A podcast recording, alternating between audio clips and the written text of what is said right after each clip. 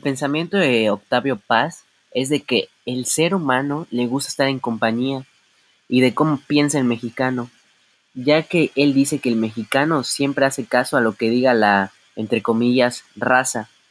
Entonces se refiere a que siempre cualquier persona le hace caso a un amigo, a un tío, a cualquier persona.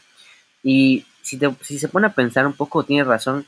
Eh, en realidad yo le hago caso a muchas personas. Varias de mis decisiones que he tomado últimamente ha sido relacionado porque le hago caso a ciertas personas. Yo creo que por eso este, este filósofo, filósofo fue bastante reconocido en México, porque empatizó con muchas personas.